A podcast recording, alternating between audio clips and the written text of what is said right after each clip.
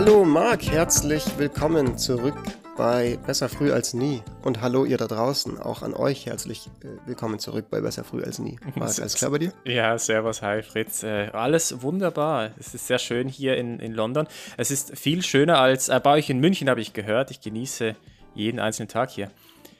Ja, pass mal auf, gleich genießt du den Tag nicht mehr, weil es gibt eine Premiere für den Besser früh als nie Podcast. Wir müssen eine öffentliche Korrektur äußern. Wir haben Unfug erzählt am Podcast. Echt jetzt? Ja, insbesondere ich tatsächlich. Und zwar in unserer letzten Folge haben wir gesagt, es ist der Tag des Passworts am 19. Juni. Nein. Aber das war gar nicht der Tag des Passworts. Was war es dann? Der war nämlich am, der war am 6. Mai. Oh nein. das heißt, uns ist was doppelt Blödes passiert. Nicht nur haben wir den falschen Tag ausgegeben als Tag des Passworts, wir haben sogar einen anderen wichtigen Tag unterschlagen, den wir am selben Tag hätten begehen können. Nämlich an dem Tag war Juneteenth, der neue Feiertag in den USA, wo die Befreiung der äh, Sklaven gefeiert wird, der ehemaligen. Oder der, da, also quasi dieser Civil Liberties. We should, we should rephrase that. Äh, aber weißt du, was, was äh, sonst passiert ist? McAfee, der, der Gründer von, von der Antivirus-Software McAfee, ist, ist gestorben in einem spanischen Gefängnis. Ähm, vielleicht äh, deswegen, ich weil. Immer, der heißt McAfee. McAfee, McAfee, Tomato, Tomato. Whatever. Jedenfalls ist er gestorben worden, glaube ich, so ein MacGyver. bisschen MacGyver, so ein bisschen Epstein-mäßig halt äh, im wurde, er im äh, wurde er im Gefängnis äh, geselbstmordet. Clintons auch, auch involviert. Ja, ich habe so, hab so ein Meme gesehen, wo du so zwei Gefängniswärter siehst mit so Schnurrbart und, und so Sonnenbrille. Und sind halt einfach die beiden Clintons. Und also, hello, we are the new, the, the new uh, äh, Gefängniswärter. Na, anyways, jedenfalls ist er gestorben. Äh, sicher wegen dem, wegen dem falschen Tag des Passworts. Aber wir wollen ja gar nicht mal so groß dann über die Dinge sprechen, über die wir falsch gemacht haben, sondern wir wollen über ganz andere Dinge sprechen. Ja, doch, ich, ich, wir müssen das natürlich, das ist schon wichtig, dass wir das anerkennen. Also unsere, alles, was wir gesagt haben dazu, dass Leute einen Passwortmanager äh, nutzen sollen, gilt natürlich immer noch. Aber gleichzeitig gilt trotzdem, dass wir hier faktisch korrekte Aussagen machen.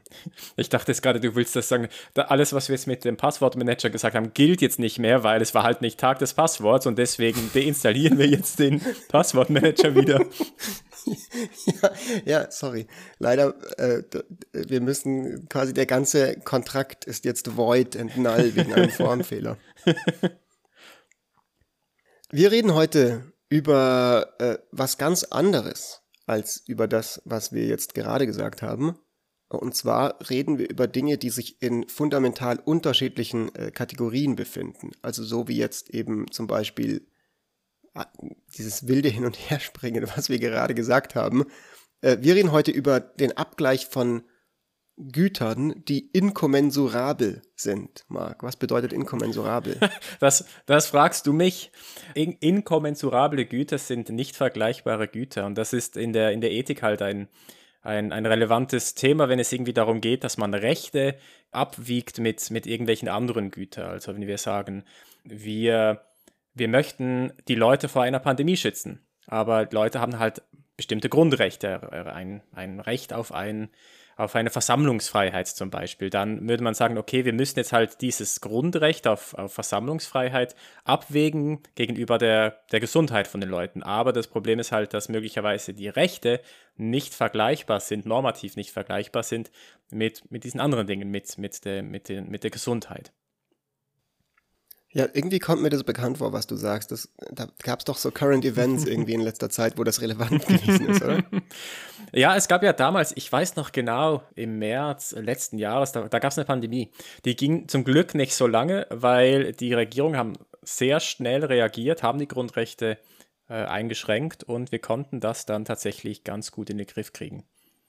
Ja, ja, wir haben ein paar Wochen Zero Covid äh, gemacht. Alle haben sich dran gehalten. Äh, es wurde gut äh, gesellschaftlich weit getragen, diese Entscheidung. Und ja, dann wurde der Virus eben contained und äh, seitdem klappt es mit dem Tracing ganz gut. Äh, die Impfstoffe sind jetzt auch entwickelt und äh, wir konnten relativ schnell wieder zum normalen Alltag zurückkehren. Das war cool damals, 2020. Weißt du, was mich abfuckt? Es gibt sicher so, wenn es Parallelwelten gibt, und gehen wir es mal davon aus, dass es die gibt, dann gibt es bestimmt wahnsinnig viele von diesen Parallelwelten, wo das tatsächlich so abgelaufen ist, wo man wirklich gesagt hat, so im März 2020, so wir machen jetzt hier dicht und dann war das tatsächlich so im Juli durch. Und ich bin richtig neidisch auf diese Parallelwelten, weil die hängen jetzt alle oh, in den ja, Pubs, ja, so und die sind auf Partys und die weiß auf Festivals. Weißt du noch, was ein Festival ist? Ne, weißt du, wo du hin? Nee, ich habe keine Ahnung, aber ich weiß, dass in dieser Parallel, in diesem parallelen Universum nehmen sie gerade irgendwo so einen Podcast auf und entwickeln so eine Dystopie von der Welt, wo halt irgendwie dann es keine funktionierende einheitliche Policy gab zu einer Pandemie und irgendwie viele Leute sich auch nicht dran gehalten haben und dann gab es immer verschiedene Waves und dann äh, wurde es zwischenzeitlich kurzzeitig besser und dann wurde es wieder beschissener und, äh, und das Ganze hat sich dann irgendwie so über zweieinhalb Jahre fortgesetzt.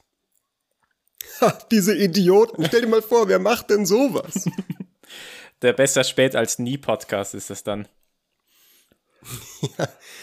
Ey, oh, okay. Wir müssen jetzt, glaube ich, ein bisschen aufpassen, dass wir nicht zu tief in dieses sarkastische Thema reingehen, weil ich merke schon wieder so ein bisschen, dass ich so intern schon wieder so leicht angry werde und anfangen muss zu ranten soll, sonst über. Ich habe vorhin einen Clip gesehen von Armin, Armin Laschet, wo er so meinte, ja. ja, aber jetzt, obwohl sich die Delta-Variante verbreitet, sehen wir ja, dass die Case Numbers runtergehen und dann kann die Delta-Variante ja gar nicht so schlimm sein, nicht wahr? Wo ich mir einfach denke so, Alter, das sind also das war so das, das, das, das Schlimmste, glaube ich, was bei mir persönlich kaputt gegangen ist durch diese ganze Covid-Geschichte, ist, dass ich diese Illusion komplett verloren habe, dass irgendwie Leute in Entscheidungspositionen tatsächlich kompetent sind. Ich bin davon irgendwie noch ein bisschen ausgegangen, aber, aber mittlerweile nicht mehr so sehr. Ja, es ist desillusionierend. Das, das ist tatsächlich so. Ich habe das Video auch gesehen. Ich fand's, ich fand's super. Ich finde, ab und zu muss echt mal so ein bisschen was kommen, gerade jetzt, wo wir Trump nicht mehr haben und wir halt nicht mehr diese ganzen Trump-Videos äh, auf Twitter und Facebook teilen können, brauchen wir halt Armin Laschet, der dann solchen Stuss rauslässt. Das ist schon, das ist schon auch wichtig. So, jetzt stellen wir uns mal vor, wir sind Armin Laschet. Und wir müssen jetzt verantwortlich abwägen, ja, eben zwischen diesen verschiedenen äh, Güterkategorien. Ne? Auf der einen Seite wissen wir, wir haben einen Virus, der eben sehr, sehr tödlich ist oder gefährlich ist, äh, zumindest ähm, deutet alles darauf hin. Ne? Wir müssen ja auch noch unter Unsicherheit entscheiden und, und, und Risiko ein, einfaktorisieren, also dass wir eben am Anfang noch gar nichts wissen über Langzeitfolgen und Long-Covid und so weiter und so weiter. Oder sagen wir so, wir sind vielleicht jetzt an dem Punkt, wo wir gerade sind. Also wir wissen relativ genau, was der macht. Wir wissen, 10% der Leute, die das haben, sind im Prinzip danach eben einfach arbeitsunfähig und haben irgendwie Probleme mit sich an Dinge zu erinnern und so weiter und so weiter, was halt da diese ganzen Symptome sind. Wir wissen, so und so viele Leute sterben. Wir wissen, das und das ist der Impffortschritt. Und dann klingelt bei uns das Telefon, die UEFA ruft an und sagt, Servus Leute, also wir haben jetzt echt lang gewartet mit dem Geld verdienen, wir würden wirklich gerne diese EM machen. Macht doch bitte mal die Arenen auf, dass wir so richtig nice wieder ein kleines Fußballfest feiern können. Überhaupt, Zahlen sind niedrig. Let's go. So. Wie, wie, wie würdest du vorgehen? Was ist deine, so, von wem würdest du dir Rat holen? Du als ehemaliger und noch nicht ganz ehemaliger IFO-Jünger. Ja, ich, ich glaube nicht, dass das etwas ist, was auf Grundlage von einem Ratschlag entschieden wurde. Weil die, ich meine, die ganzen Politikberater und Politikberaterinnen, die sind sich ja, glaube ich, relativ einig, dass das wahrscheinlich keine so gute Idee war, dass man jetzt das, das durchführt. Aber grundsätzlich, man kann es oder man würde es halt aus unterschiedlichen Gesichtspunkten wahrscheinlich beleuchten. Man würde auf der einen Seite Mediziner und Medizinerinnen zu, zu Rate ziehen oder Infektionsforscher und Infektionsforscherinnen oder Ökonomen und Ökonominnen, um, um ein möglichst äh, umfangreiches Bild zu erhalten, was denn die Konsequenzen wären, wenn wir das machen und was die Benefits und was die Kosten sind, wenn, wenn wir sowas machen. Und dann würde man halt feststellen, okay, auf, auf ökonomischer Seite hätte es halt die und die Kosten, wenn man das nicht macht, beziehungsweise die wollen halt auch irgendwie Geld verdienen. Auf psychologischer Ecke vielleicht äh, hätte es Benefits in Form einfach von, von, von der gesellschaftlichen Teilhabe von Leuten. Und das ist ein, ist ein extrem wichtiges Gut so, dass man, dass man als, als soziales Wesen tatsächlich auch sozialen Kontakt haben kann mit Menschen. Und dafür sind halt solche Fußballspiele tatsächlich auch, auch hervorragend geeignet. Und auf der anderen Seite ist es natürlich aber auch einfach enorm gefährlich. Und gerade jetzt, ich meine, diese Spiele finden ja auch teilweise hier in London statt. Und hier gehen halt die, die, die, die Fälle halt echt nochmal durch die Decke. Also ich habe jetzt gerade vorhin nochmal auf die Fallzahlen geschaut. Das steigt halt echt richtig krass wieder so. Und ja, und aber die, die philosophische Frage ist jetzt natürlich, auch wenn wir diese ganzen Datenpunkte haben, wir haben die ökonomische Dimension, die psychologische Dimension, wir haben die epidemiologische Dimension, all das gibt uns ja eigentlich noch keinen Hinweis darauf, wie wir jetzt tatsächlich das abwägen sollen. Und das ist ja dann genau dieses Problem mit der Unvergleichbarkeit von diesen unterschiedlichen Güterkategorien, weil ein paar von denen greifen in Rechte ein, andere greifen in gesundheitliche Dimensionen ein und wieder andere in ökonomische Dimensionen. Und jetzt ist es halt schwierig, wie man das äh, vergleichbar macht. Ich meine, der Link zwischen ökonomischer Dimension und gesundheitlicher Dimension ist zum Beispiel etwas, was typischerweise so in der Gesundheitsökonomie ganz, ganz häufig gemacht wird. Da gibt es da gibt's diese Qualis, so die Quality Adjusted Life Years, was eigentlich genau das versucht zu machen irgendwie, dass man sagt, okay, wir haben so und so viel zeitliche Ressourcen oder ähm, monetäre Ressourcen, um Operationen durchzuführen. Welche Operationen machen wir? Und dann rechnet man halt das um in diese Quality Adjusted Life Years, also wie viel Quality Adjusted Life Year kriegt man, wenn man diese Operation durchführt und dann maximiert man einfach diese Qualis. Also ich meine, das ist jetzt eine, eine Variante, wenn wir quasi sagen, in, in, in, wir, wir suchen nach einer Möglichkeit, diese Sachen doch irgendwie kommensurabel zu machen. Ne? Also doch irgendwie einen gemeinsamen Nenner zu finden. Also wir hatten ja auch schon Folgen, wo wir über genau diese Methodik in der VWL geredet haben. Das war unsere Folge zur Marginal Value of Policy Interventions. Das, der Titel war der Investment Guide für Policymaker, falls es nochmal jemand sich anhören möchte. Und es war die äh, Folge Nummer 22. In der Folge 22 haben wir darüber schon kurz geredet ich glaube, wenn wir jetzt mal ganz realistisch drüber nachdenken, wie jetzt ein Armin Laschet beispielsweise tatsächlich die Entscheidungen trifft, dann denkt er nicht, würde ich jetzt mal unterstellen, nicht so wirklich darüber nach, was ist jetzt das Richtige, was ich tun soll, also aus ethischer Perspektive oder aus Verantwortlichkeitsperspektive oder was ist sozusagen gut, wirklich authentisch gut für das wählende Volk, sondern er denkt eher darüber nach, was gibt mir die besten Umfragewerte und was gibt mir die beste Chance irgendwie bei der nächsten Bundestagswahl. Und wenn er dann der Meinung ist, naja, okay, es gibt viele Fußballfans, das weiß ich, weil ich habe schon mal welche gesehen und ich weiß, dass die gerne Fußball gucken. Und wenn ich jetzt sage, hey Leute, ihr könnt Fußball gucken, dann mögen die mich und dann mache ich halt das. So. Aber das, der, den, der Auftrag, den er hätte, wäre ja eigentlich dann abzu, abzuwägen zwischen, okay, die Fußballfans finden mich dann gut und die, die, die, das ist ein Value, also für die Fußballfans, das ist ja ein realer Value, also das, was du gemeint hast vorhin mit der gesellschaftlicher Teilhabe. Auf der anderen Seite stecken sich aber vielleicht irgendwelche Leute dann mit nochmal mit Covid an und haben dadurch dann halt irgendwie Pech für ihr restliches Leben, wenn es ganz blöd läuft so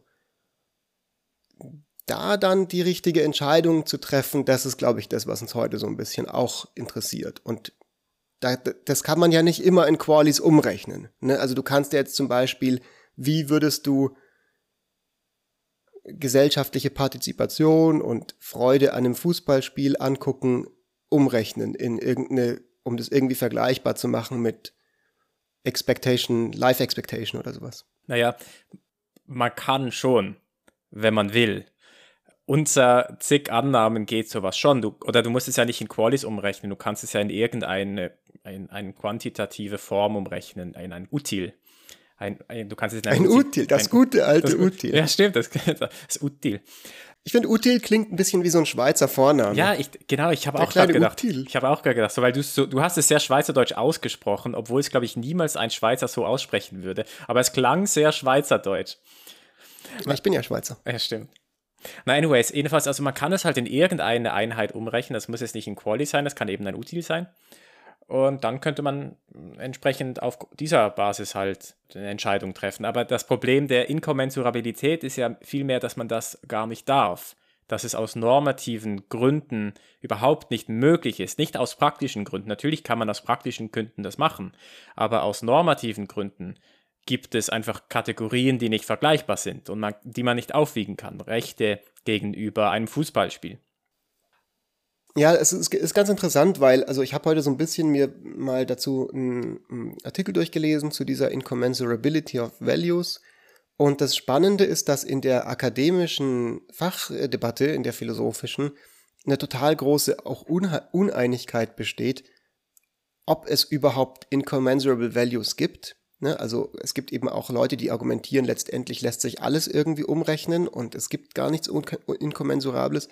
Und, äh, und dann, wie sich das definiert. So, und eine gängige Definition ist eben, wie du gerade gesagt hast, also zum Beispiel, wenn du zwei Dinge hast und egal wie klein der, der, die Menge von A ist, ist sie immer noch wertvoller als egal wie groß die Menge von B ist, dann sind die inkommensurabel miteinander. Also das ist genau, was du gerade gesagt hast. Ne? Du kannst nicht das eine für das andere eintraden, egal in welchem Verhältnis die zueinander stehen. Also ein klassisches Beispiel wäre halt Freundschaft und Geld. So, dass du eben, egal wie viel Geld du jemandem zahlst, kannst du keine genuine Freundschaft nur durch diese finanzielle Transaktion herstellen. So diese Freundschaft kann sich halt immer nur entwickeln, wie sich halt Freundschaften entwickeln. Einfach, dass die miteinander Zeit verbringen und so weiter. Und sie kommt einfach, also ich kann jetzt nicht zu einem random Menschen auf der Straße gehen und sagen, ich gebe dir jetzt eine Million Euro und dann bist du mein Freund. Der sagt es dann vielleicht, ähm, aber, aber er ist dann halt nicht wirklich mein Freund, sondern er will einfach die Million Euro haben.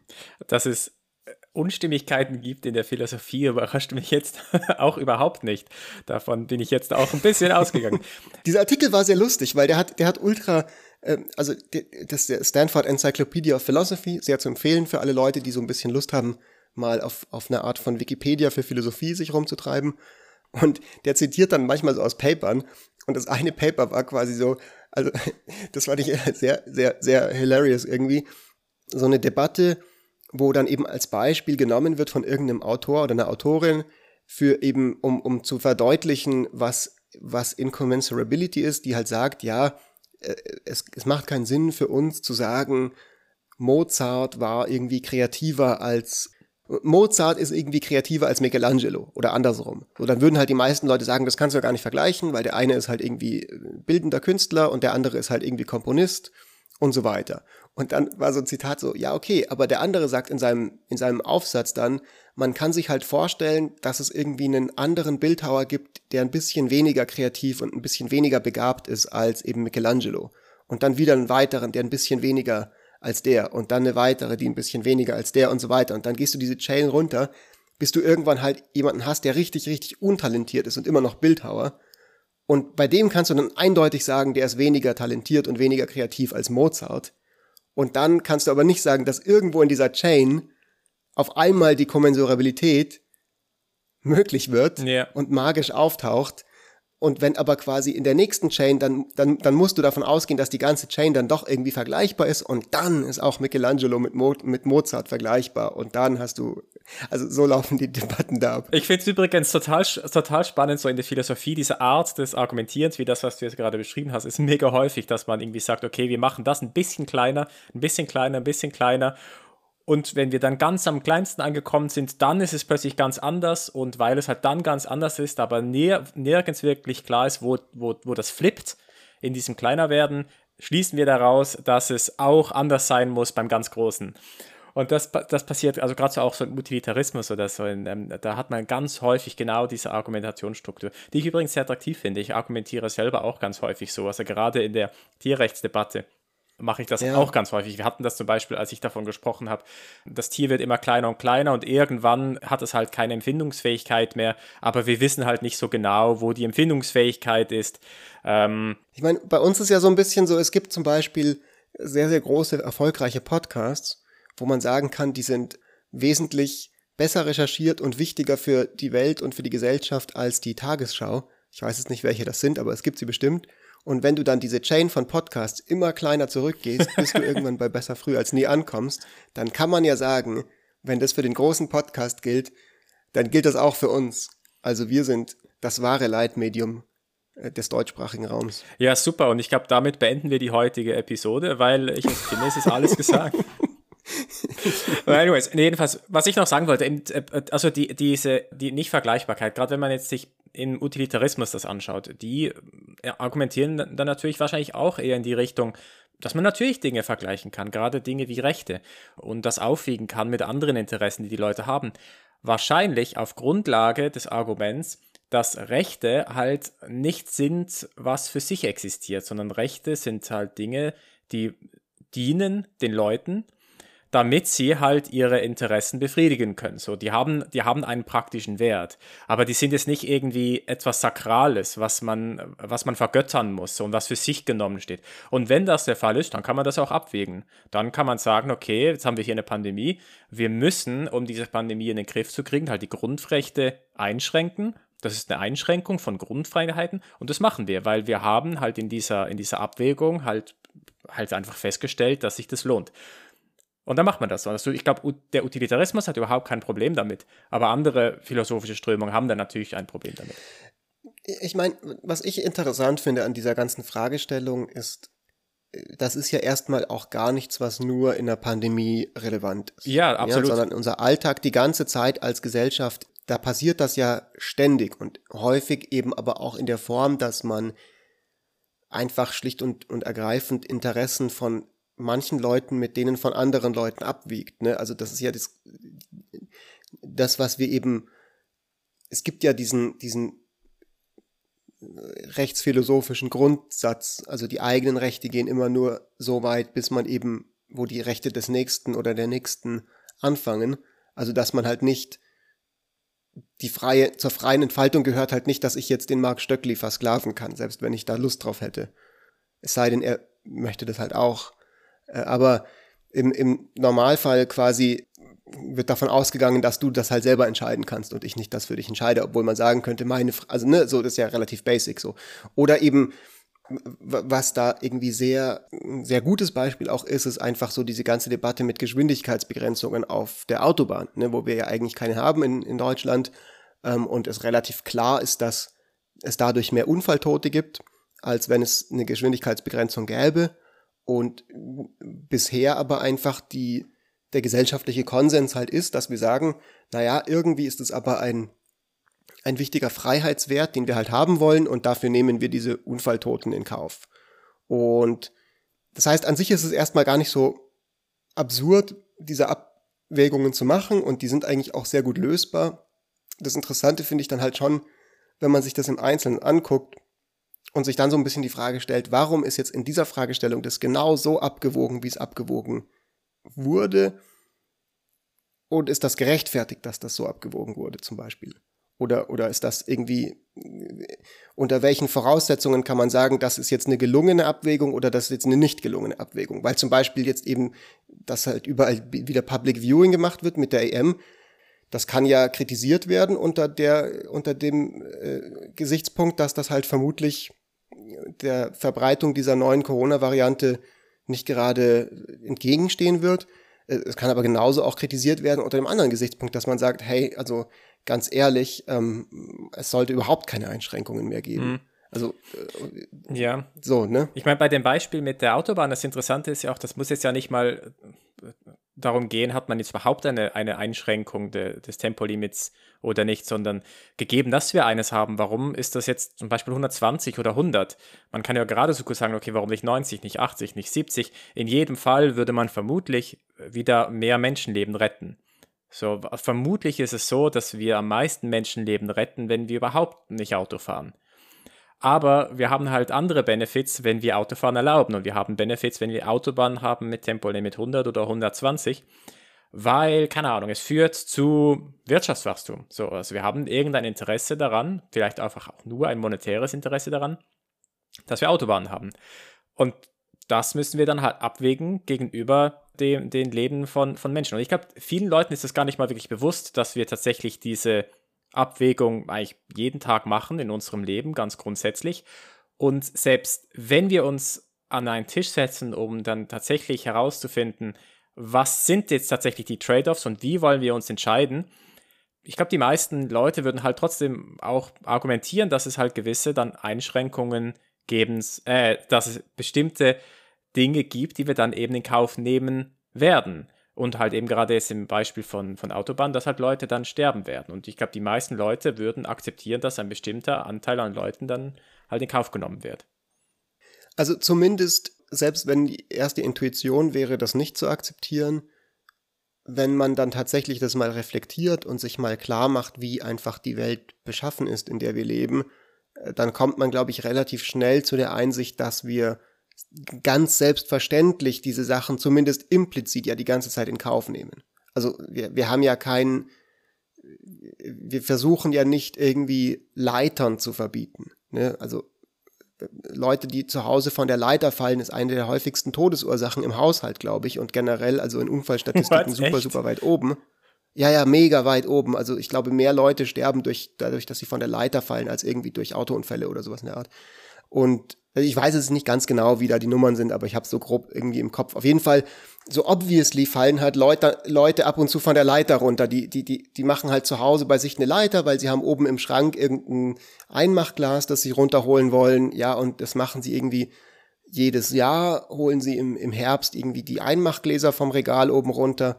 Und dann irgendwann fällst du halt mal von der Leiter, weil es halt irgendwie einfach mal blöd läuft und schon bist du in dieser Statistik drin. Und was wir dann halt nicht machen als Gesellschaft, ist, dass wir sagen so, okay, äh, ab jetzt dürfen irgendwie Leitern nur noch verkauft werden, wenn der Haushalt beweisen kann, dass quasi in ein, ein Airbag-Boden Schutzsystem installiert ist in der Küche oder sowas in der Richtung. Was wir aber schon machen, ist, dass wir dann äh, bestimmte Richtlinien haben, wie halt eine Leiter gebaut werden darf. Ja, genau, aber das ist wieder im, im, im Rahmen vom, von der Umsetzbarkeit. Ne? Also quasi äh, diese Richtlinien, die machen dann Sinn, aber wir sagen dann nicht, also das Ziel dieser Richtlinie ist halt nicht, dass wir sagen, es darf jetzt überhaupt quasi, wir machen das Maximale, um eben die Unfalltoten maximal zu reduzieren, sondern wir reduzieren sie maximal effizient im Rahmen dessen, was sinnvoll umsetzbar ist und sinnvoll definiert als praktikabel vielleicht. Ab, absolut, absolut. Ich meine, aber da gibt es ja auch schon nochmal Unterschiede zwischen Europa und den USA zum Beispiel. Hier in Europa hat man viel mehr Regulierung oder viel mehr Anforderungen, was es, was es dann leisten muss, so eine Leiter, als was das jetzt in den USA ist. Das hat einfach viel mit, mit Risikopräferenz zu tun. Ich glaube, ein wichtiger Unterschied aber auch ist zu dem Beispiel mit der Autobahn ist, wer trägt denn das Risiko und, und wessen Freiheit schränken wir ein? Bei dem Beispiel jetzt mit der Leiter ist, das ist deine eigene Entscheidung, ob du eine Leiter verwenden möchtest oder nicht. Und man ist sich bewusst, es ist gefährlich im Haushalt. Die meisten Unfälle passieren im Haushalt und anscheinend bei Leitern. Und man kann entsprechend Vorsichtsmaßnahmen tätigen. Man kann sich bessere Leiter kaufen, man kann vorsichtig sein bei Leitern, man kann Versicherungen abschließen bei Unfällen. Aber der interessante Punkt dann bei diesen Trade-offs sind, wenn, wenn wenn es nicht mehr meine Entscheidung ist, wenn ich vielleicht, also gerade beim, beim, beim Verkehrsbeispiel, wenn ich halt als Drittperson in Mitleidenschaft gezogen werde, weil ich über den Haufen gefahren werde von irgendeinem betrunkenen Autofahrer oder einer Autofahrerin auf dem Gehweg. So. Und, und, und in diesen Situationen geht es dann darum, okay, schränken wir jetzt Freiheiten ein oder nicht. Das, yeah. das völlig unabhängig davon ist, ob, ob, ob ich eine, eine frei bin, eine Entscheidung zu treffen. Ich glaube, das sind einfachere Dilemmas weil man kann sagen, naja, es ist halt, es, es ist eine freie Entscheidung und du hast die Freiheit, das zu tun, aber du musst es halt nicht machen. Würdest du dann sagen, dass das Problem im Wesentlichen überhaupt sowas wie eine Unterschiede in den Kategorien der Güter sind? Oder ist das Problem nicht eher einfach schlicht und ergreifend, dass Freiheitsrechte kollidieren von unterschiedlichen Mitgliedern in einer, in einer gemeinsamen Gesellschaft? Zweiteres, ja. Genau, also vielleicht ist das Problem nicht unbedingt, dass man sagt, mh, hm, das Lebensglück beim 250 Kilometer fahren auf der Autobahn lässt sich nicht so gut vergleichen mit dem, dass es halt blöd ist, wenn man im, im Auto ähm, erwischt wird und halt drauf geht bei einem Autounfall, sondern das Problem ist halt eher, wir wollen halt eigentlich nicht, dass jemand leichtfertig vielleicht andere Leute beschädigt in, in Form von einem Autounfall.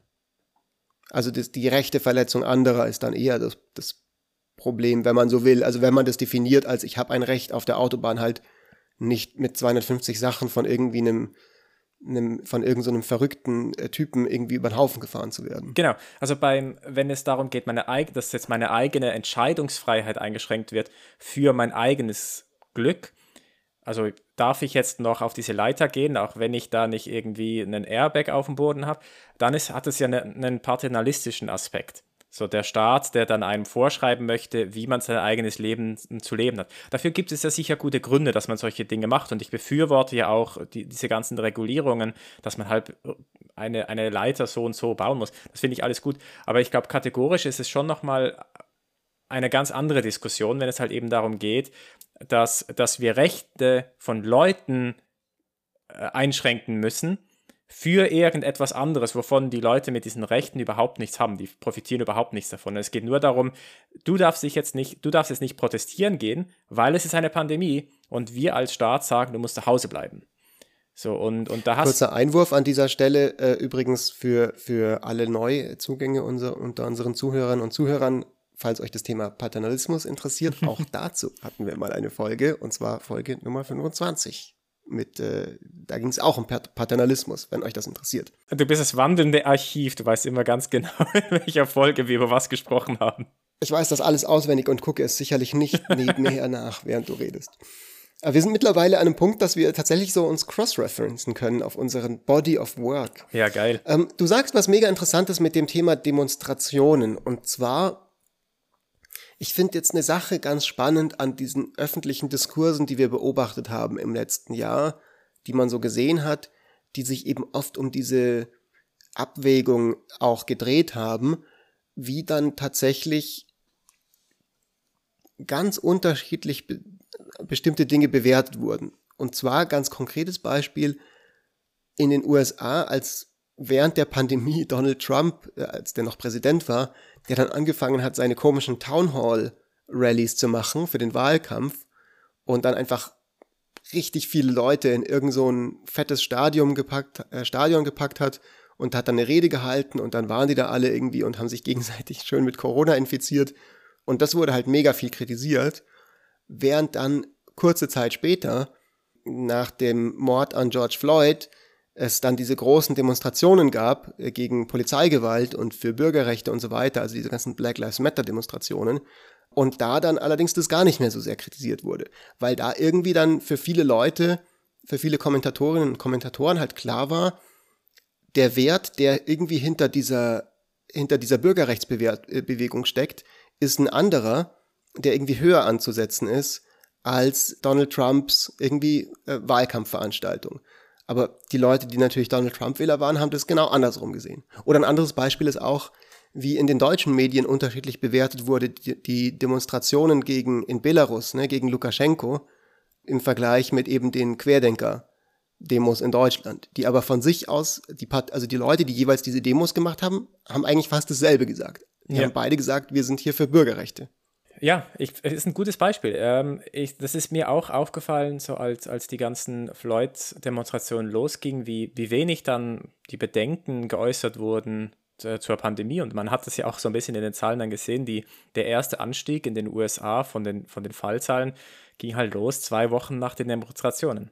So, also diese, die, die Floyd-Demonstrationen hatten, glaube ich, schon dazu beigetragen, dass, dass da so die Pandemie erst richtig losging. Die wäre auch sonst losgegangen, so ich meine, who cares. Aber, aber das war wahrscheinlich schon so ein, so ein äh, Firestarter. Und ja, und die Trump-Wähler und Wählerinnen, die würden wahrscheinlich ähnlich argumentieren. Die würden halt auch sagen, ja, ist halt für uns genauso wichtig, dass wir an diese Rallyes gehen können, wie die Leute an den Demonstrationen argumentieren, dass sie an diese Demonstration gehen wollen. Und ich finde, man könnte da natürlich auch irgendwo sehr gut argumentieren, dass das eher vergleichbar ist mit der Leiter als mit dem Speedlimit, weil man ja so ein bisschen sagen könnte, gegeben, dass die Teilnehmerinnen und Teilnehmer an diesen Demonstrationen dann nicht direkt nach der Demo zu ihrer Oma ins Altenheim gehen und da ohne Hygienemaßnahmen irgendwie alle anstecken, dann wäre es ja was, wo man sagen könnte, die gefährden sich halt irgendwo selber und nur durch die Teilnahme an, an dieser Demo quasi, das ist vielleicht auch einfach dann äh, irgendwo auch einfach deren gutes Recht. Also wir können jetzt auch das nicht irgendwie, aber da werden nicht die Freiheitsrechte anderer Leute irgendwie in Jeopardy gebracht. Genau, wenn das jetzt tatsächlich nur so wäre, dann würde ich da auch absolut mitgehen. Der Knackpunkt ist ja aber, dass es halt eben nicht so ist. Die Leute gehen ja dann eben zu Oma nach Hause und stecken eben gerade die Leute an. Und, und es führt dazu, dass sich die Pandemie erst ausbreiten kann. Aber wenn es nur darum geht, dass die Leute ihr eigenes ihre eigene Gesundheit riskieren, dann wäre es komplett anders zu bewerten. Und dann, finde ich, könnte man durchaus den Case machen, dass man das erlauben sollte. Es gibt viele, es gibt viele Sportarten, die erlaubt sind, obwohl sie extrem gefährlich sind. Irgendwie äh, Klettern, Bungee-Jumping, Fußball ist auch extrem gefährlich, aber wir, wir sagen trotzdem, das ist etwas, wo Leute selber entscheiden müssen. Es, es gibt aber schon Gründe, glaube ich, dann, wo man, wo der, wo der Staat einschreiten sollte und sagen soll, okay, schau, das ist einfach, das ist zu gefährlich. So. Und, und, und das ist nicht irgendwie eine, ein Randphänomen, was nur ein paar Leute machen wie Bungee-Jumping, sondern das ist etwas, was wirklich, wirklich gefährlich ist für viele, viele Leute und deswegen verbieten wir es. Und das wäre dann ein paternalistisches Argument und da, das finde ich absolut okay. Ich finde absolut okay, dass man das macht. Bevor wir jetzt zurück zum Paternalismus kommen, lass uns mal bei dem bleiben, man gefährdet tatsächlich andere. Und jetzt dadurch, dass wir eben keine Geschwindigkeitsbegrenzung auf der Autobahn haben, werden Leute gefährdet, die ganz gemütlich mit 120 gemächlich über die Autobahn fahren wollen. Also die, das ist ja nicht nur die Leute, die schnell fahren, gefährden sich ja nicht nur selber. Also oder keine Ahnung, in den USA, wir haben halt ein, ein Right to Bear Arms, so das ist irgendwie ein total zentrales Ding in der in der gesellschaftlichen Kultur, dass das halt total verankert ist. Oder auch in Deutschland. Viele Leute, also Deutschland ist eine, ich glaube, nach den USA und zwei, drei anderen das viert oder fünft äh, meiste Waffen, Schusswaffen pro Kopf haben wir in, in Deutschland. Weißt du, wer auf, auf äh, Nummer zwei ist? Ich, ich, Russland oder so? Nein, die Schweiz. Ah, die Schweiz, of course. die gute alte, die, die, die, die guten alten Utils in den Bergen. Ja, weißt du auch warum? Warum die, äh, warum die Schweiz so eine hohe Waffendichte hat? Weil die alle von Mark Stöckli ähm, äh, entwendet wurden und, nee, und nee. du immer neu beantragt hast? Nee, wegen dem Militär. Wenn man in der Schweiz ins Militär geht, und da müssen ja eigentlich alle Männer theoretisch hin, weil wir eine Wehrpflicht haben, äh, wenn man fertig ist mit dem Militär, nimmt man die Waffe mit nach Hause. Und darum. Ja, ja, und, ich weiß das natürlich. Und darum, ich auch. Also ich hatte auch, ich hatte meine Ballerina zu Hause, also meine, meine Pistole. Und ja, ich war auch einer in dieser Statistik mit, mit einer Waffe. Aber hier, hier ist der Punkt. So, genau. Und dann, äh, ähm, in dem Fall war es halt nicht der Wert der Freiheit, sondern der, oder, oder der, der Wert der Selbstentfaltung, sondern der Wert, von dem wir haben, wir implementieren das jetzt halt irgendwie als, als quasi Teil unserer Verteidigungspolitik, so, dass halt einfach eine hohe, eine hohe Verbreitung von, von Schusswaffen es gibt in der Gesellschaft. Ähm, obwohl wir wissen, dass damit natürlich auch Unfälle passieren können oder damit irgendwie Schabernack getrieben werden kann und theoretisch kann die geklaut werden und dann muss der sich halt noch von woanders Munition klauen und so weiter. Ähm, und, und trotzdem, ähm, trotzdem riskieren wir das. Und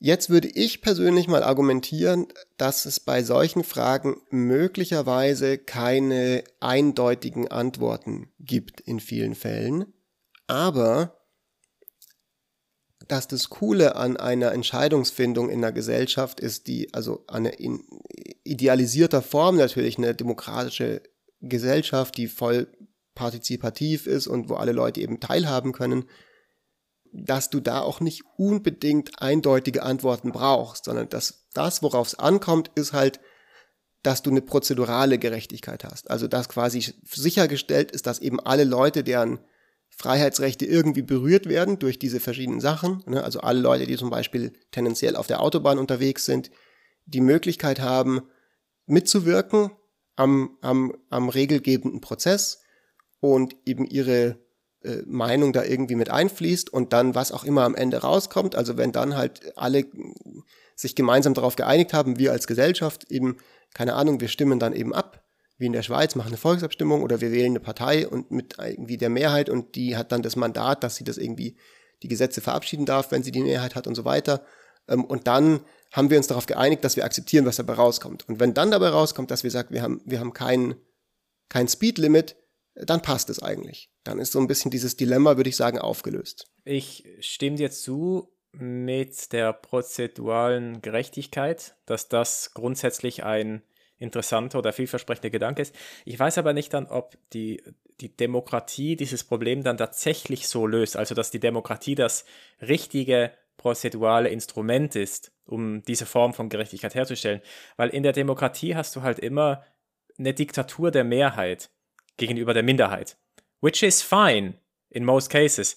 Aber es bedeutet halt, dass du im Prinzip halt eine Mehrheit hast, die eine Minderheit total terrorisieren kann. Theoretisch. Aber wir würden ja, ja, trotzdem sagen, dass wir, wenn, wenn wir jetzt einfach eine Minderheit versklaven würden, dann hätten wir trotzdem ein Problem, auch wenn das demokratisch so entschieden wurde. Also in den meisten Fällen, glaube ich, ist der demokratische Prozess absolut legitimiert und absolut gerechtfertigt, aber er ist halt nicht so ein aller, aller Heilmittel für, für alle möglichen Formen von Ungerechtigkeit. Ja. Ich meine, wir kommen da eigentlich, glaube ich, so ne, zu einem total zentralen Kernpunkt, der so ein bisschen so ein, eine Schwäche ist in der Demokratietheorie an sich.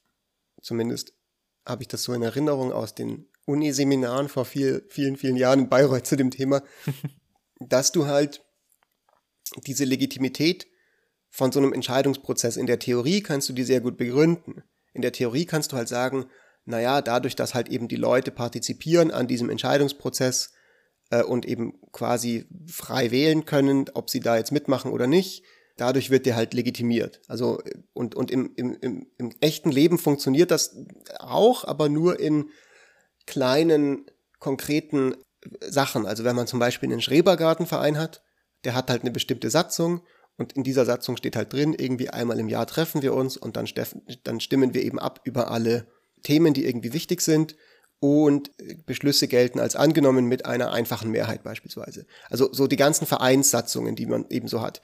Und dann können halt alle Leute, die eben Lust haben, bei diesem Verein mitzumachen, sich davor diese Satzung durchlesen und sagen, ja, ich mache da jetzt mit und wenn sie dann sagen, ja, ich mache da jetzt mit, dann äh, zieht die Satzung ihre Legitimität aus dem Fakt, dass die Leute sich darauf eingelassen haben und dem zustimmen.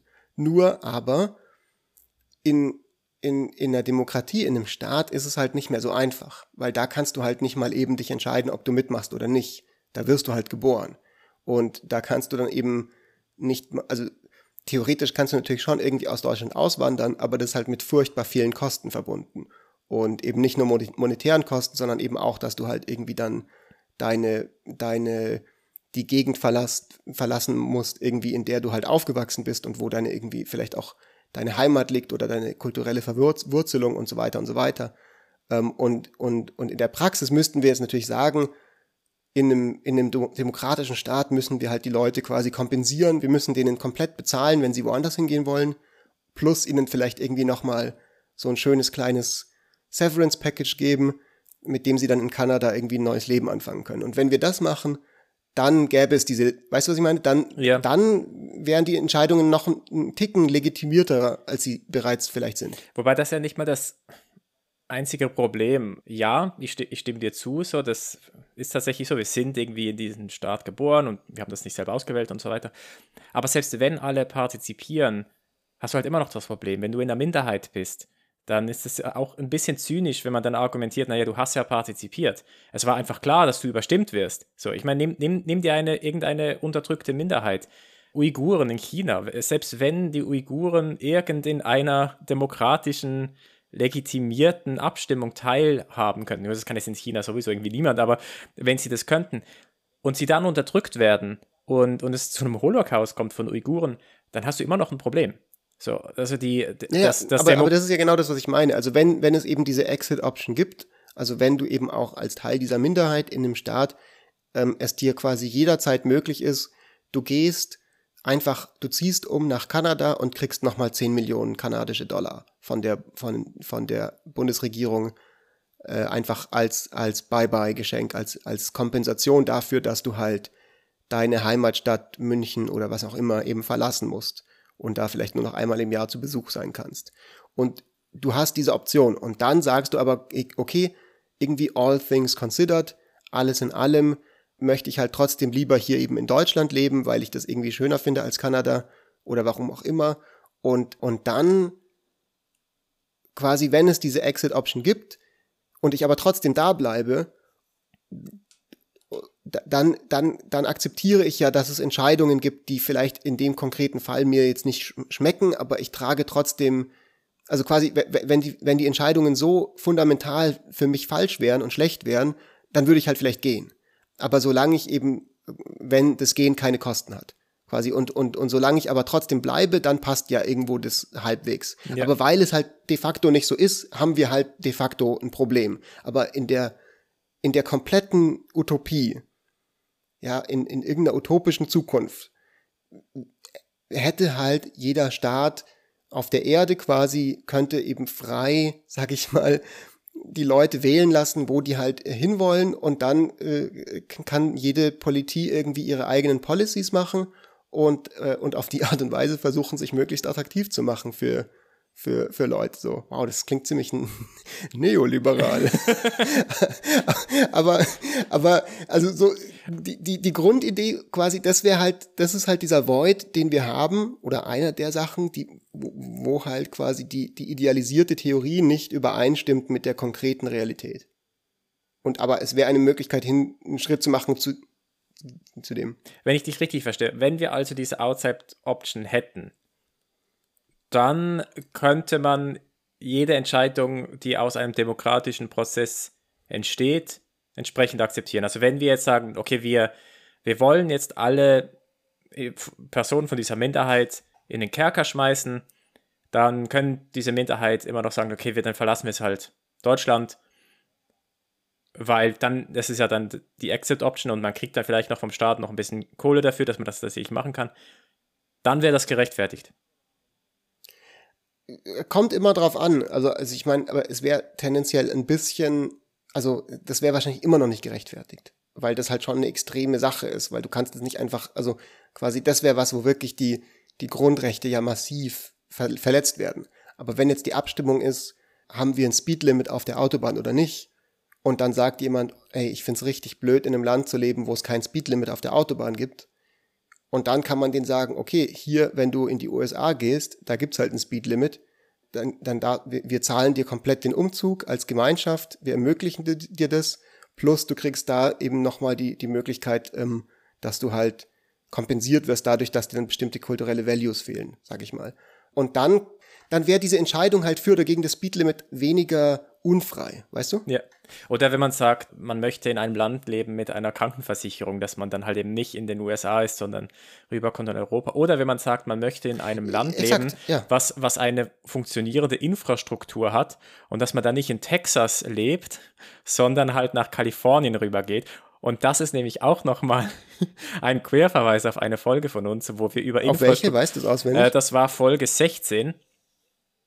Ich habe keine Ahnung, ich habe jetzt irgendeine Zahl gesagt. Folge 17, gut geschätzt. Echt jetzt? Sweet. ja. Sweet. Nice. Ja. Okay, also es klingt alles ultra komisch vielleicht und sehr dystopisch und es ist vielleicht auch ein bisschen ein Thema für eine eigene Folge nochmal, das wir vertiefen können, weil wir sind so zeitlich leicht am Ende. Ich glaube nicht, was wir jetzt notwendigerweise hier argumentieren, ist, naja, die, die Leute, wenn es ihnen irgendwie nicht passt, dann sollen sie halt gehen und so weiter, sondern der, der, der Punkt, eigentlich der Gist von dem Argument ist, wir haben diese schwierigen Trade-offs in einer Gesellschaft zwischen den Freiheitsrechten und den Entfaltungsrechten unterschiedlicher Mitglieder dieser Gesellschaft. Die haben wir halt einfach immer. Und es ist mega, mega schwierig, die miteinander irgendwie auszutarieren und auszugleichen. Und es wird immer Frictions geben und Imperfections geben. Und das ist ein, ein, ein, ein Fall, finde ich, wo man sehr klar sagen kann, das und das und das ist halt irgendwie in der idealisierten Form in der philosophischen Betrachtung wäre das weniger ein Problem, als es vielleicht in der praktischen Betrachtung manchmal am Ende einfach eine, keine, also keine, keine wirklich gute Lösung gibt.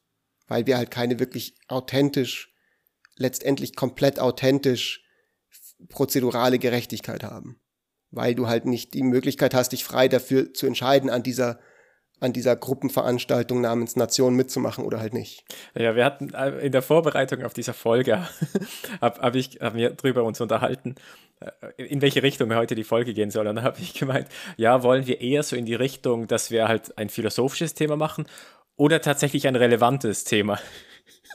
Und das geht für mich so ein bisschen in die Richtung, dass man sagt, okay, man hat irgendwie so sein irgendwie normatives Konstrukt und das passt irgendwie in der Theorie und alles, aber in der Praxis ist dann das halt oftmals nicht anwendbar oder Leute sind sich das nicht bewusst oder whatever und dann ist es halt was komplett anderes. Und dann, was dann passiert ist, dass du dann halt Leute hast, Ökonomen oder Ökonominnen, die ein äh, Paper schreiben, wo es genau um solche Themen geht, wo man abwägen muss zwischen bestimmten Gütern und man dann einfach in, in einem Satz halt sagt, äh, ja, wir gehen davon aus, dass man es vergleichen kann, dass wir gesundheitliche Aspekte vergleichen können mit, mit ökonomischen Aspekten und dann macht man das einfach so. Völlig unabhängig davon, was jetzt ein Philosoph oder eine Philosophin kritisieren würde. man macht es halt einfach, weil es muss halt im, im, Ende des Tages muss es praktikabel sein und es gibt halt Leute wie Armin Laschet, die Entscheidungen treffen müssen und die sollten vielleicht äh, mal besser, mal schlechter sein, aber sie können, sie, sie müssen halt genau solche Entscheidungen treffen. Sie müssen Abwägungen treffen zwischen eigentlich nicht vergleichbaren Gütern. Ja, das ist ein wichtiger Punkt. Also wir, wir können ja nicht auch, also es, es ist ja auch echt sehr schwer umsetzbar, dass selbst, selbst wenn wir ein perfektes prozedurales Abstimmsystem hätten, könnte man das ja auch nicht, beziehungsweise hätte seine eigenen Kosten, das wirklich zu jeder einzelnen Entscheidung zu machen. Es hat ja auch gute Gründe, dass man sagt, wir delegieren jetzt die Alltagsentscheidungen an einen an einen äh, Body, der eben, also zum Beispiel an das Parlament oder eben an die Regierung, die wir beauftragen, für uns diese Entscheidungen zu treffen. Und, und diese Leute, also die Armin Laschets, die müssen das ja, die können ja dann nicht jedes Mal, wir können ja jetzt keine Volksabstimmung machen, Leute, wie soll die Corona-Politik aussehen? Yeah, speak for also, yourself. Wir können das machen, aber bis wir damit fertig sind. äh, das ist genau das, was wir tun in der Schweiz. Habt ihr das gemacht? Habt ihr, macht ihr da Volksabstimmungen, wie viel Lockdown sollen wir haben und wie viel Öffnungen sollen wir haben und so? Weil die sind ja auch nur alle, alle einmal, zweimal im Jahr oder sowas in der Art. Da kannst du auch nicht so lange warten, wenn du eben eine akute Pandemie hast. Also die Abstimmungen sind viermal im Jahr, aber das ist tatsächlich etwas, was, was nicht über die Volksabstimmung entschieden wurde. Was aber über eine Volksabstimmung entschieden wurde, ist, dass der Bundesrat das Recht hat, solche Entscheidungen im Alleingang zu entscheiden. Äh, genau aus dem Grund, weil es halt einfach zu lange dauern würde, wenn das das Volk machen würde. Deswegen werden halt die Rechte dann halt ausgeschaltet oder ausgehebelt und werden vom Bundesrat übernommen.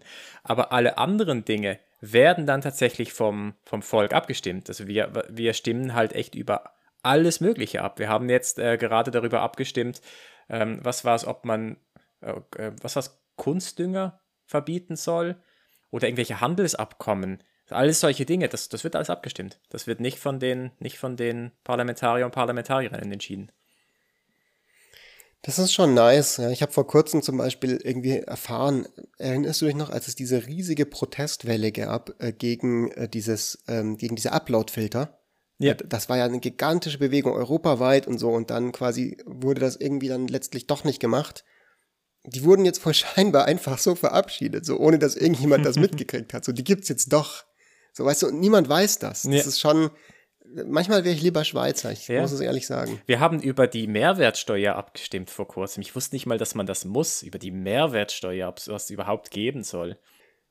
Mein lieber Marc, ich glaube, wir machen äh, für heute mal Schicht im Schacht. Ja. Und machen ähm, ein andermal weiter mit äh, vielen spannenden neuen Themen. Ich habe das Gefühl, allein aus der heutigen Folge, die so ein bisschen, man hat es uns nicht angemerkt, aber hinter die Kulissen blicken können wir auch mal lassen, nicht äh, äh, so tief recherchiert war wie sonst.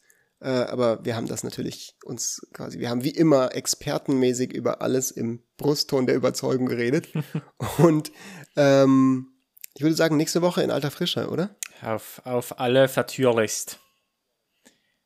Und ansonsten Twitter, Facebook, ihr wisst den ganzen Spaß, hört euch unsere andere Folgen an. Und wenn ihr tatsächlich Lust habt, einem super kleinen, tollen, artisanalen Podcast-Projekt unter die Arme zu greifen, dann habt ihr die Gelegenheit, das jetzt zu tun, indem ihr jetzt auf WhatsApp geht, geht und den Link zu dieser Folge irgendjemanden aus eurem Kontaktbuch schickt, mit dem ihr schon lange keinen Kontakt hattet oder mit der ihr schon, ihr schon lange keinen Kontakt mehr hattet und sagt, hey, liebe Freundin, bla bla, lange nichts gehört, check mal diesen coolen Podcast aus.